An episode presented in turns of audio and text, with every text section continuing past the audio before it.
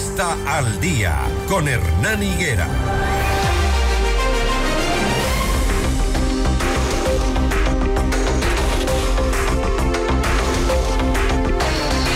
Las 6 de la mañana, 23 eh, minutos en las últimas horas, sobre todo desde el viernes acá. El presidente de la República ha adoptado algunas decisiones que mm, requerirían un poco de explicación al país. Porque cuando era presidente recientemente electo, apenas 19 días llevaba en el poder, firmó el Código de Ética en el decreto número 83. Y allí establecía las normativas para sus funcionarios de la función ejecutiva, lo que no podían hacer, por ejemplo, no podían eh, tener eh, acciones de nepotismo, es decir, sus familiares hasta el cuarto grado de consanguinidad, primero de, afinidad, no podían llegar a los cargos públicos, tampoco gestionar cargos públicos, ni sus ministros, eh, ni sus cónyuges, no podían hacer em, lobbying para mm, acercarse a los contratos del Estado, no podían hacer uso digamos, a libre albedrío de los recursos y los bienes del Estado. Eso quedó en el decreto 86, pero resulta que el pasado viernes el presidente emitió el decreto ejecutivo 173 con el que derroga el 86. Y entonces el nuevo decreto no da ninguna justificación para esta decisión y solamente cita que es una atribución del presidente dirigir la administración pública. Entonces el código de ética emitido por Novoa quedó en nada. Ese que prohibía el nepotismo hasta el cuarto grado de consanguinidad, segundo de afinidad dentro de las instituciones del Estado. Analicemos este tema, esta decisión ejecutiva con Pamela Aguirre Castro, abogada constitucionalista. ¿Cómo, ¿Cómo, entendemos los ciudadanos que el presidente elimina un código de ética que había dicho va a ser el eje de su gestión en la función ejecutiva? ¿Qué sospechamos? Buenos días, Pamela. Muy buenos días, Hernán, y a toda la audiencia. Em, hay algunos temas que son importantes de analizar. Desde el punto de vista jurídico, eh, el decreto ejecutivo lo único que hacía era reproducir normas ya existentes en el ordenamiento jurídico. Me explico. Eh, específicamente, por ejemplo, la prohibición de eh, contratar con parientes hasta el cuarto grado y segundo de afinidad. Esto se encuentra en la Constitución, por un lado. los ministros tienen esta imposibilidad. Em, esto se encuentra en, normas comunes o normas generales para el servicio público. También esto se encuentra en la ley orgánica del, del servicio público, en la ley de contratación pública, es decir, estas normas ya están en el ordenamiento o ya estaban en el ordenamiento jurídico. ¿Qué es lo que hacen los códigos deontológicos, códigos de ética?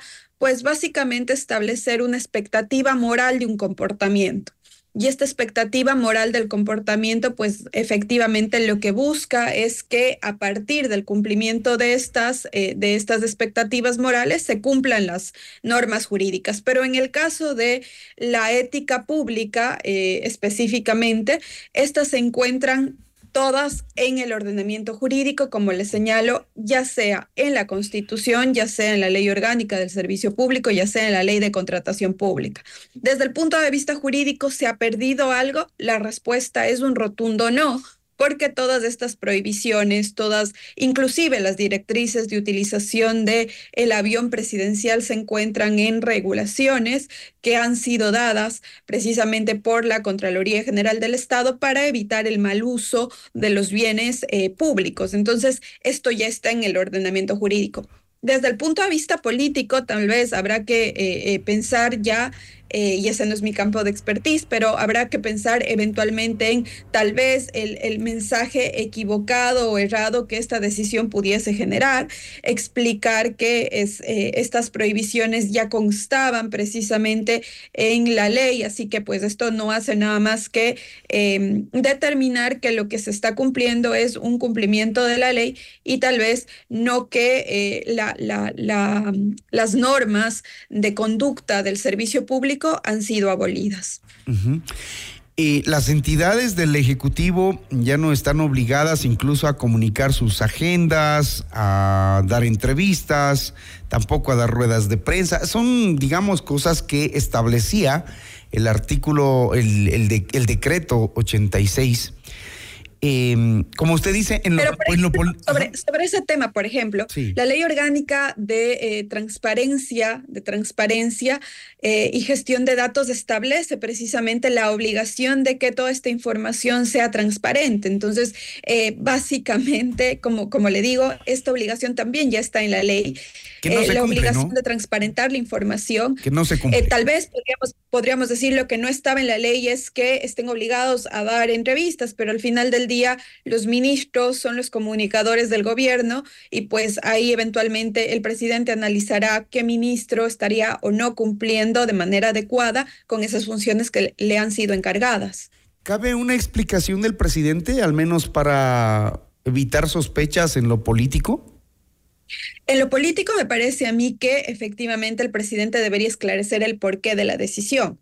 Eh, es decir, por ejemplo, pudiese darse, y aquí estamos delucubrando, yo estoy eh, tratando de razonar jurídicamente cuál fue eh, el argumento, es que tal vez lo que se generaba para el, para el servidor público es, en lugar de una mayor rigurosidad de la norma a acatar, una mayor flexibilidad. Y me explico por qué. Porque si la obligación consta en un, eh, como, como eh, de hecho lo está en la Constitución, en la ley, la obligación viene por mandato legal, por una norma general y abstracta, y no por un código deontológico. Entonces, tal vez los funcionarios ah, en algún momento, eh, estoy tratando de entender una razón, pues eh, lo que señalaban, señalaban era que simplemente este era un decreto ejecutivo, normas deontológicas que no generan obligaciones y por lo tanto no eran de obligatorio cumplimiento. Tal vez podría darse ese argumento, eh, que, que, que, algún, eh, que alguna fuerza jurídica podría tener. El otro argumento, Hernán, podría ser que realmente lo que abunda no dañe, es decir, bueno, la obligación ya está en la ley, está mejor explicada en el, en el código deontológico, en el código eh, eh, normativo de ética, perdón, pues no afecta eh, y, y, y, de hecho tal vez pueden decirse también que hizo mal jurídicamente al haber eliminado este código deontológico. Usted tiene ahí los dos, los dos argumentos, pero lo que yo sí quiero dejar claro es que jurídicamente en el ordenamiento jurídico no se pierde nada porque esta obligación ya viene dada precisamente por las normas constitucionales y legales. Y bueno, la ética con la que deben operar todos los, eh, todos los eh, servidores públicos más allá de la existencia o no de estos códigos deontológicos, la honestidad y transparencia con la que se deben al servicio público precisamente por porque es el Estado ecuatoriano, no el gobierno, quien está eh, pagando ese sueldo, quien se está beneficiando de ese trabajo y a quien se le debe rendir cuentas, porque nunca eh, olvidemos que un funcionario público rinde cuentas al Estado y por ende a sus ciudadanos. Entonces, esta no es una obligación para con el gobierno de turno. Deberíamos entonces entender que políticamente lo que hizo el 19 de diciembre, cuando firmó el decreto 86 estableciendo este código deontológico, era nada más una, digamos, una acción política que buscaba generar una imagen, porque a la larga, después de 66 días, vemos que se dio cuenta que no es necesario porque la norma ya existe. Así lo deberíamos asumir entonces.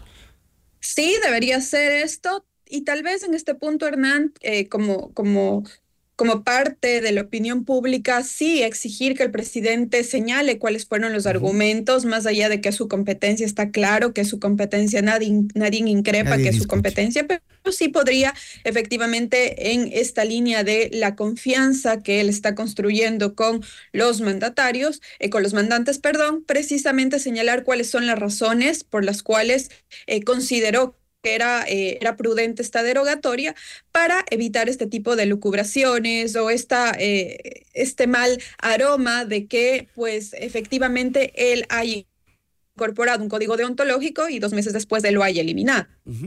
Más que nada porque en este país lleno de sospechas eh, ya se empieza, como usted bien decía y anotaba, a elucubrar sobre las cosas que se hacen, las que ya se vienen haciendo y las que eh, se quiere que ya no se repitan por lo que ya ha pasado en gobiernos anteriores, que parecía que era muy necesario un código de ética en cada una de las funciones del Estado, a pesar de que la ley existe, como usted señala.